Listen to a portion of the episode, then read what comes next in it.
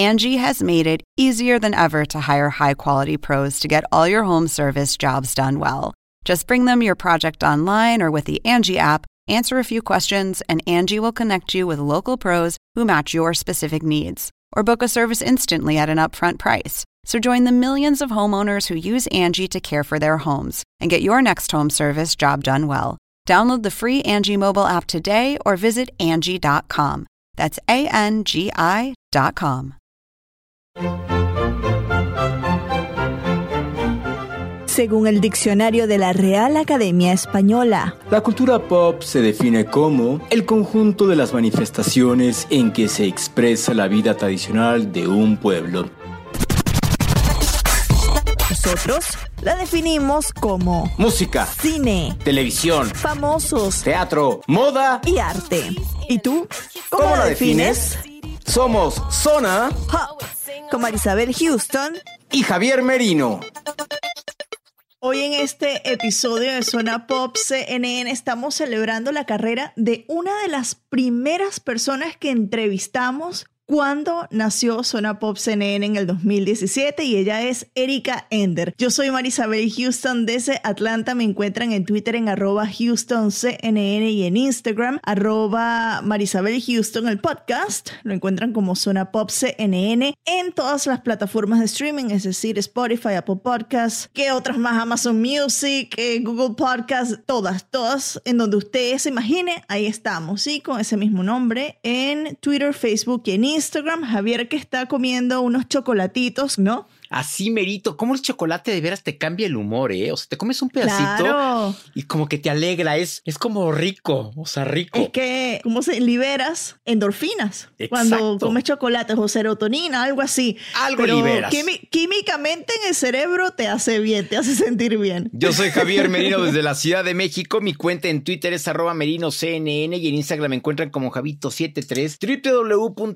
www.cnne.com diagonal zona pop, la página podcastera. www.cnn.com diagonal zona pop, la página No, cnne.com diagonal zona pop, la página articulera. Y cnn.com diagonal zona pop, la página podcastera. Ahí está. Imagínate 30 años de carrera y hay mucha gente que la conoció por primera vez. ¿Por qué éxito, Javier? Porque esa fue una canción. Yo creo que todos, o sea, muchos la conocimos por esa canción que como que nadie, en su momento yo creo que nadie nos imaginamos que una mujer llamada Erika Ender había compuesto ju- junto con Luis Fonsi el tema que revolucionó la música latina, la música en español, que todo el mundo, todo el mundo, absolutamente todo el mundo, quizá hasta en Corea del Norte la, también la bailaba, ¿no? Y, pues, Despacito. ¿Por qué no, no? Despacito, quiero respirar tu cuello despacito. Deja que te diga cosas al oído,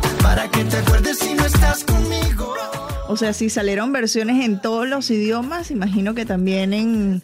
Si hasta Justin Bieber se metió con ellos y él no tenía en el entierro, y, ¿no? y no sabía qué cantar, o sea, porque estaba Exacto. bla, bla, bla, bla, bla, bla. Así como cantábamos nosotros en inglés de pequeños, el guachihuachi. El guasha. Él hizo el guachihuacheo en español. Pero bueno, sí, mucha gente le empezó a conocer a, a Erika a partir de eso. Y como tú dices, sí revolucionó esta canción despacito en, en la industria musical, porque a partir de esta canción es que se dio una apertura en el mercado mundial a la música en español y a cantantes interpretando su música en español, porque si, si recordamos en los 90, sí, Ricky Martin es súper conocido en el mercado anglo, pero ¿por qué? Porque hizo el crossover. Shakira igual, porque empezaron a cantar en inglés y todo cambió a partir de Despacito que la música en español se hizo global. Y como también dice, era muy raro que una mujer estuviese de compositora en un tema de urbano, porque finalmente Despacito, aunque lo cante Luis Fonsi, que es un baladista, es un tema urbano. Entonces rompió unas barreras para las mujeres impresionantes, Javier. Yo aquí, Miguel,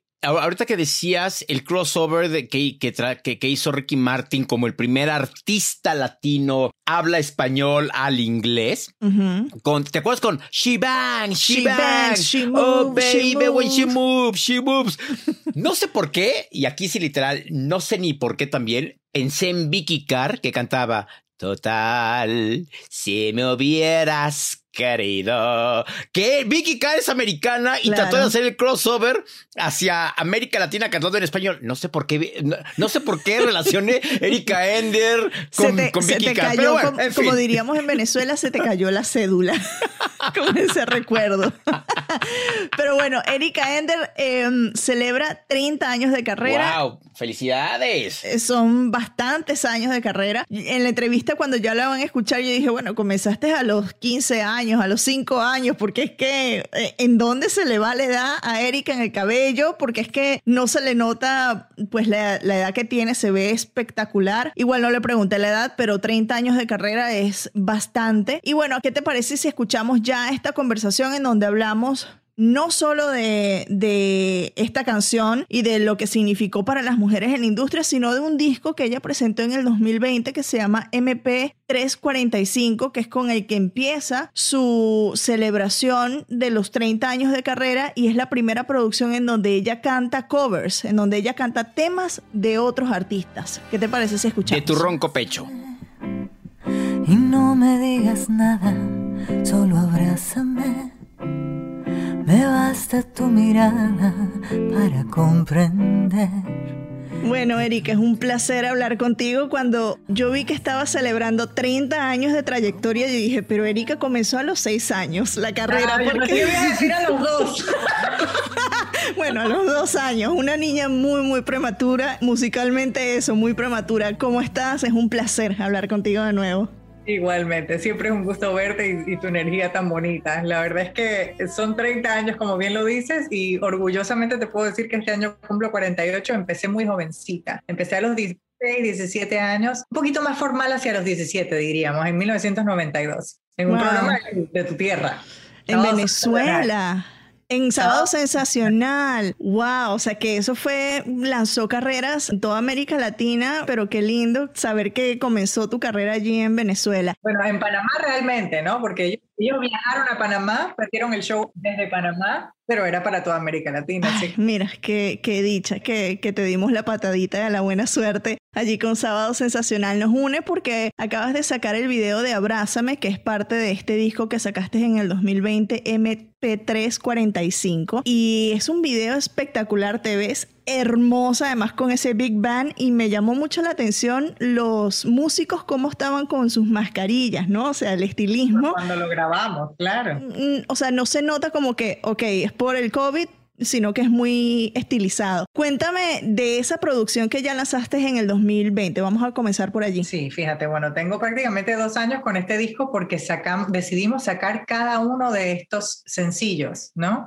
Y se creó como toda una historia a raíz de que eh, cada una de las cosas que salen en el lado MP3, que es el lado A del disco, que es la Erika digital, la que escribe hoy en día, ¿no? Está eh, pues en esta, en esta, una saga, diría yo, de experiencias personales que fui poniendo juntas, ¿no? Y luego, entonces, hago el salto a este 2022 al lado B del disco, que es el que salió también en, vinilo, al igual que digital, y que es donde estoy honrando a los artistas, las canciones, los momentos que marcaron mi vida de alguna manera y que creo que me hicieron, me formaron como la compositora y la artista que, en la que me convertí.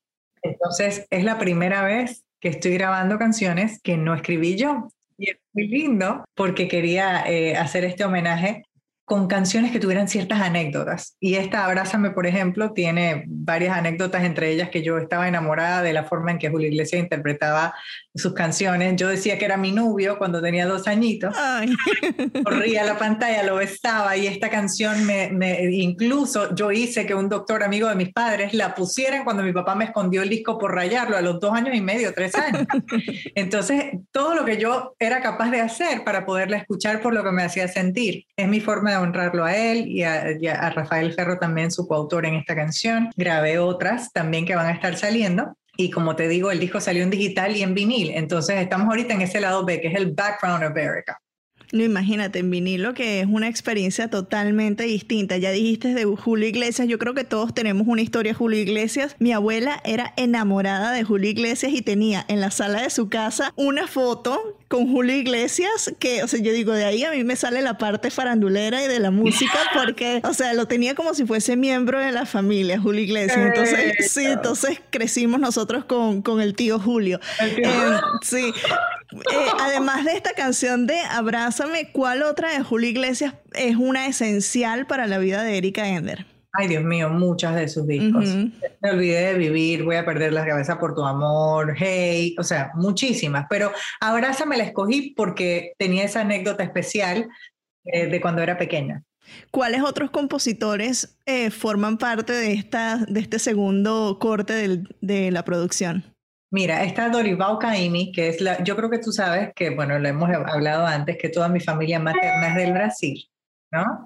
Y que, este, pues obviamente tengo mucha, mucha influencia por ese lado. Y mi papá es panameño americano de la zona del canal. Acuérdate que las, la, eh, Panamá tenía esa zona del canal que fue revertida a los panameños en 1999. Entonces él nació y creció en la zona del canal que era completamente americana, hizo su, su high school en Nueva York, conoce a mi mamá cuando se va a Brasil a estudiar medicina y la trae y todo, es, todo eso fue información que me pusieron a mí, acá y acá, ¿no? Acá y acá. Entonces, em, tengo también a Nat King Cole con Sí, pero si te hago la lista, Mari, de la cantidad de gente que marcó mi vida, o sea, desde Armando Manzanero, ¿me entiendes? Con sus canciones como compositor, Juan Carlos Calderón, Manuel Alejandro, Diane Warren, del mismo Dorival Caymmi, eh, Antonio Carlos Jobim, o sea, todo lo que escuché cuando iba creciendo en un hogar muy musical, en que mis padres prácticamente se hablaban cantando.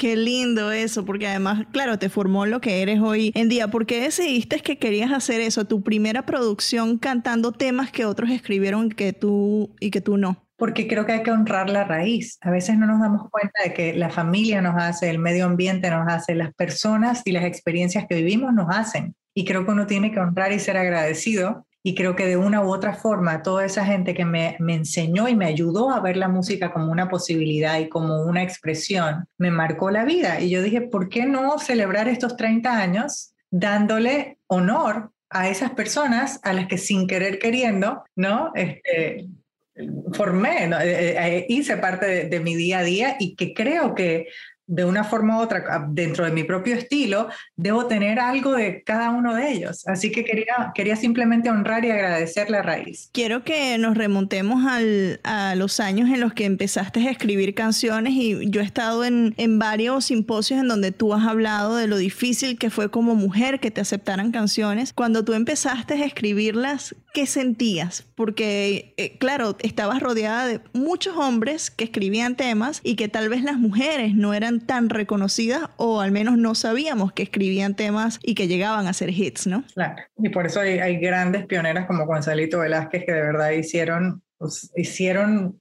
el camino cuando no existía, cuando era pura piedra. Y ahorita seguimos siendo minoría, pero creo que esa minoría está más basada en la cultura, la idiosincrasia del mundo, que puso a la mujer en ciertas profesiones y en ciertas otras no. Y por eso es tan em, pues, poco probable que tú escuches mi productora, como siempre digo, mi compositora, mi, este, yo mi ingeniera de sonido, siempre traigo esa, colación. Yo era una en un millón cuando llegué al, al, mercado de los Estados Unidos también. Y sí era muy difícil, porque cada vez que cantaba las canciones, pues me decían suena muy femenina, aunque la letra completa fuera para hombres.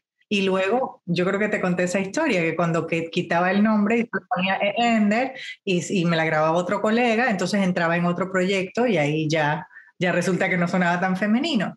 Y entendí que era falta de edición. Entonces creo que seguimos enfrentando menos que antes. Yo tuve que crearme la, la, la puerta de atrás para entrar en la industria por ese lado colaborar con mucho varón, aprender de mucho varón y no solo aprender de la industria como tal, aprender de cómo ellos simplifican todo, aprender a decodificar la forma en la que se comunican para seguir escribiendo cada vez mejor para ellos. Pero sí, fue muy, fue muy retador el principio, Ya hoy en día te puedo decir que por lo menos para mí no lo es, porque yo creo que ya demostré con los años los resultados, aprendí a colaborar, uno crea un nombre, se crea eh, pues toda una credibilidad, ¿no? Con respecto al, nombre de uno en esta industria, pero eh, creo que sí eh, existen más movimientos para mujeres, pero aún sigue siendo muy, muy minoritario. ¿No? Sí, sobre todo en las partes técnicas, ¿no? Lo vemos muy poco con productoras y con ingenieras de sonido y mezcla, este, peor aún, es como 2% que, que somos allí de representación. Despacito fue para ti, obviamente, un antes y un después en tu carrera, ¿no? sobre todo a nivel global, porque fíjate que creo que nosotros habíamos conversado de esto antes, había toda una historia adelante, ese mismo año me anuncian como la más joven que va a entrar al Salón de la Fama de los Compositores Latinos y de pronto despacito revienta. O sea que sí había toda una historia y creo que toda la industria lo reconoce, pero despacito abrió el mundo, abrió otros mercados que yo tenía muchos años tocando en la puertecita, al mainstream, a Europa, a, Asia, de, Australia. Por supuesto que eso, eso fue un antes y un después para todos los involucrados y la música latina en general.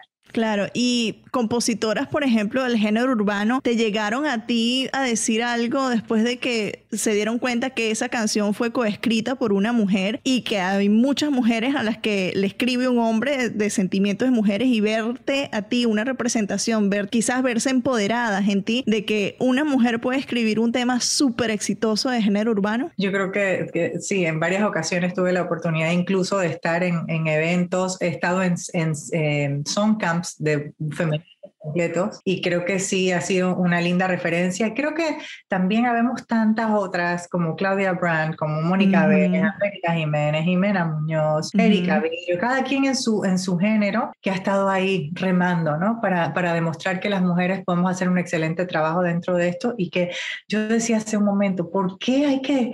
¿Por qué hay que demostrar tanto? ¿Quién se inventó que nosotras no podíamos hacer X cosas, ¿no? Yo creo que con el tiempo, mientras más uno va dando este tipo de, eh, por así decirlo, de testimonio real, con hechos, entonces la gente ya lo empieza a ver uno desde otro foco. Definitivamente creo que despacito sí, en ese, en ese mm, sitial en el que me coloco como la única mujer de la, de la ecuación, ayudó mucho a que, primero, a que yo me lo tomara con humildad y responsabilidad y a que pudiera decirle a otras también, mira, estoy aquí, yo pude, mi trabajo vale, el tuyo también. Claro, ¿hay algún artista que te sorprenda ahora? Porque vemos, por ejemplo, Carol G, que está liderando en, en mainstream, en Spotify a nivel global. Eh, hay tantas, ¿no? Que, que es Rosalía lo... Rosalía, eh, Nati Peluso, María Becerra, o sea que afortunadamente uno puede nombrar muchas artistas. ¿Cómo ves ese movimiento joven ahora que parece que desde Argentina está viniendo una ola súper fuerte, ¿no? Súper fuerte, lo veo por todos lados, sí. Mira, yo creo que es, ya era momento. Aunque fíjate que por el lado de la interpretación, yo crecí escuchando mucha mujer, estoy segura que tú también. Sí. Hombres y mujeres. En el lado de la parte de interpretación femenina, creo que hemos tenido mucha más representación que detrás del escenario. Pero me da mucha alegría que haya, que haya tanto empoderamiento femenino sobre el escenario en un momento y sobre todo en un género que se ve mucho más, em, por así decirlo, abrazado por varones, ¿no? Sí. Creo, que, creo que es muy importante que, que las mujeres estén ahí arriba en el escenario levantando su bandera y su voz. Ahora quiero que regresemos ya para finalizar a Abrázame al video. Ya lo comentábamos al inicio que fue súper estética la, el uso de las mascarillas porque bueno, todavía estamos en pandemia. Cuéntame en qué momento lo grabaron que recurrieron a, a, a este uso porque imagino que fue muy inicio de la pandemia, ¿no? Lo hicimos en, el, en julio del 2021. De hecho, grabamos los tres uno seguido del otro, los tres que vienen ahora, porque estábamos en pandemia, entonces teníamos que aprovechar y, sabes, extender los recursos del momento eh, y las posibilidades de, unir, de reunir a la gente. Entonces, justo no dejaban que la orquesta sinfónica eh, tocara sin su mascarilla, solamente los que hicieran metales todos teníamos que estar hisopados, todos, yo estaba vacunadísima eh, y habían ciertas reglas de seguridad. El crew completo fue muy cortito, muy chiquito, solo las personas puntuales, director de fotografía, el, el, el camarógrafo, no sé quién, estábamos con hiperdistancia social con el resto de la gente, porque todavía en julio estaba un poquito de la, de la última ola de aquel momento que estaba, que luego reventó a fin de año, que lo tenía todo el mundo, hasta el que no lo agarró, lo agarró. Exactamente, con el Omicron, sí. Exacto, así que yo agradezco mucho que en un momento que ya, ya, ya estaba volviendo a la vida de la normalidad, los músicos se abrieron para ello con todas las precauciones y una persona de mi equipo, Eury Ventura, que es eh, venezolana como tú, dijo, ay Erika, eso se ve como que si fueran médicos tocando. Y, fue de ella que salió, ¿por qué no les ponemos unas mascarillas para que parezca de los tiempos de antes, ¿no? Y entonces buscamos unas mascarillas que estuvieran trabajadas y se les pusiera por encima y ya parecía parte de la época. Totalmente. Bueno, Erika, es un placer siempre hablar contigo. Ojalá que te pueda ver muy pronto. Te mando un abrazo, es un gusto verte de nuevo. Cuídate mucho. Igualmente, Mari.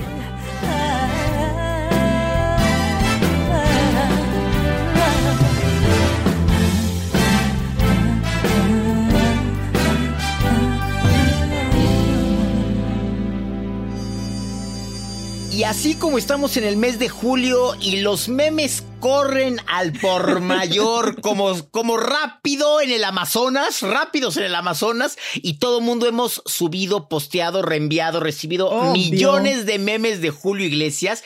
Oye, qué gran influencia fue para Erika Ender, ¿no? Sí, totalmente. Tanto así que el video que ella realizó como para para celebrar eh, todas esas influencias que la, que la trajeron a donde ella está ahora en la música. Abrázame es una canción que es un éxito de Julio Iglesias, muy, muy conocido. Y bueno, ahí ya escucharon lo que significó para ella y, yo creo que aquí la gente que nos ha escuchado durante muchos años sabe, yo lo he comentado, que Julio Iglesias en la sala del apartamento de mi abuela, él estaba una fotografía de mi abuela con Julio Iglesias como si fuese parte de la familia. Entonces para nosotros es el tío Julio. O sea, todos ustedes estaba en las orillas y la foto central, tu, abuela con Julio Iglesias, ¿no? Con Julio Iglesias.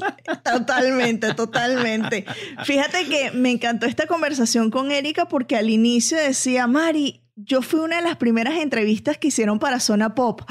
Y yo como que, ¿te recuerdas? Y, sí, fue una de las primeras entrevistas que hicimos para Zona Pop y qué lindo que ella eh, recuerde esa anécdota y que, y que lo recuerde con cariño, ¿no? No lo recuerde espantada. Qué chido, sí, así como, como decíamos de Andy García, de que ha de haber pensado que Daniela Patiño estaba en Las Vegas como nos tú y yo cuando lo entrevistamos, ¿no? Qué gusto de veras que, que, Erika Ender siga manteniendo esa sencillez, ¿no?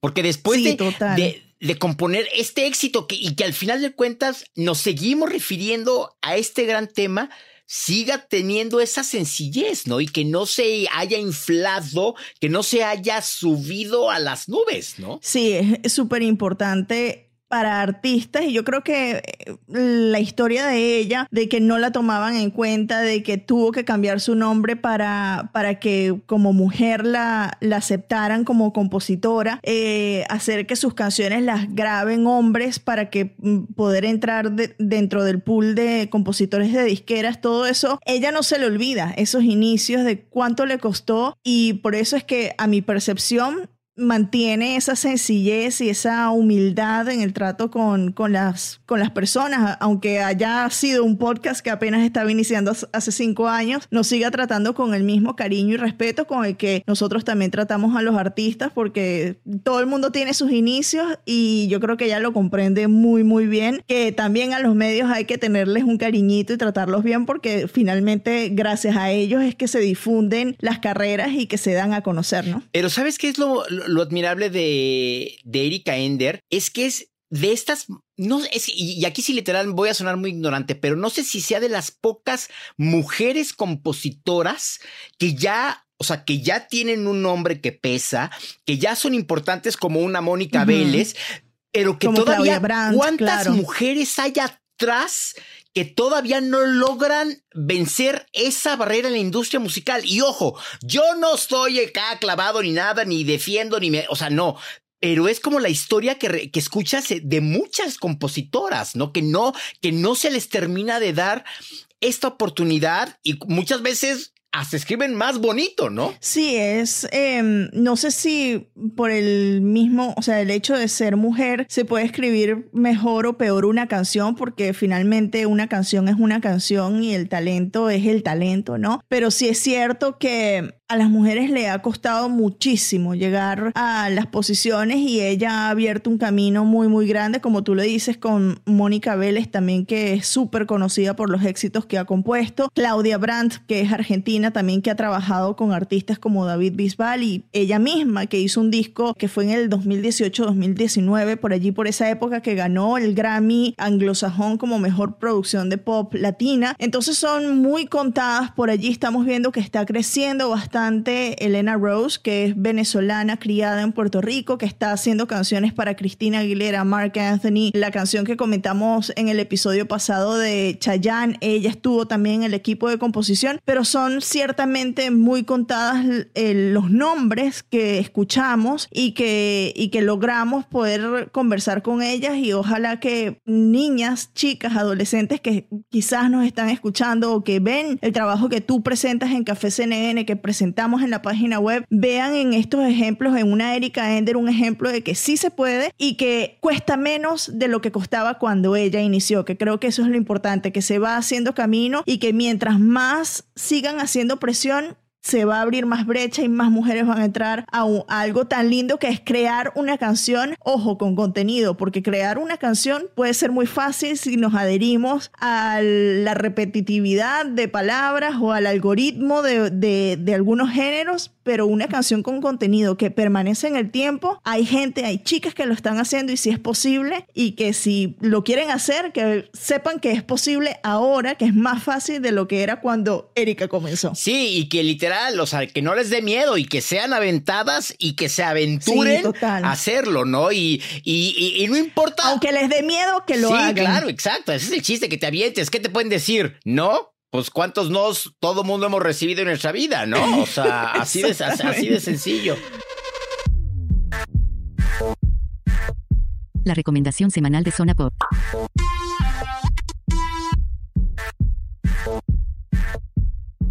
Recomendaciones. Empezamos contigo. ¿Qué vas a recomendar hoy? Uy, voy a recomendar Stranger Things. Obviamente, nosotros empezamos acá en, mi casa, empezamos a ver la serie desde la primera temporada, porque claro, han pasado muchos años desde que nada más en el, en, el tiempo en que se estrenó la, la, tercera temporada y la cuarta pasaron dos años, dos, tres años. Entonces ya uno uno tiene unidad, uno se le olvidan las cosas, entonces le empezamos a ver desde el inicio y qué brutos, qué buenos que son. Y ya, ya salió el segundo volumen de la cuarta temporada, entonces para la gente que lo estaba esperando, ya tienen toda esa historia y se van a deleitar seguro. Yo todavía no llego a la cuarta temporada, así que un poquito de paciencia, aunque ya sé algunas cosas, de los spoilers ya me los tuve que comer para escribir las notas, pero qué maravilla de producción y qué excelentes actores estos niños. O sea, siempre que los veo digo, ¿cuánto talento y cómo los descubrieron? Es justo también la recomendación que yo iba a hacer, porque este fin de ah, semana yo iba a empezar, porque yo literal soy muy honesto, yo no he visto nada de Stranger Things de la 1, 2 y 3, solamente vi el cuarto capítulo. Entonces, hoy en la noche yo empiezo mi maratón de, de Stranger Things para echarme todo el fin de semana. Y hagamos algo, Marisabel, ¿por qué no la próxima semana, este, en algún momento metemos tu punto de vista, mi punto de vista de Stranger Things? En lugar de recomendar algo la próxima semana, damos tu punto de vista y mi punto de vista, ¿te parece? Me parece, me parece. Creamos entonces un nuevo segmento que sería la crítica popera. Sí, eso. Hashtag la crítica popera está bueno. Eso, eso. Bueno, ya estamos de acuerdo con la recomendación, así que ustedes también vaya, corran si es que no lo han visto, porque yo creo que uno de los placeres ahora en, en esta época es poderse echarse esas maratones, esos binge watching en tu cama o en tu mueble todos, o sea, en pijamas, con el pelo, no importa, no estás arreglado, pero estás disfrutando de tu serie. Y qué mejor que el fin de semana para hacerlo, ¿no? Como haces tú con The Circle, que te la, o sea, que te quedas despierto hasta las 4 de la mañana, pero lo terminas de ver. Así merito, así merito. Y si tú ya la viste, spoilearnos. Dinos qué, de qué se trata, quién, qué a Javier le encanta. Me encantan los spoilers. Si no, o sea, yo si no puedo. le encanta leerlos y hacerlos. Exacto. exacto, exacto. Yo soy Javier Merino desde la Ciudad de México. Mi cuenta en Twitter es arroba merinoCNN y en Instagram me encuentran como Javito73. www.cnne.com diagonal zona pop, la página articulera y www.cnn.com diagonal zona pop, la página podcastera. Estás hoy enredado, pareces una pelea de pulpos tú, o sea, con la lengua. Yo soy Marisabel Houston desde Atlanta y como le encanta Javier esto, Georgia. Georgia. Me encuentran en Twitter en arroba HoustonCNN y en Instagram arroba Marisabel Houston. El podcast Zona Pop CNN en todas partes. En donde usted nos busque Zona Pop CNN, ahí vamos a aparecer. Adiós. Adiós.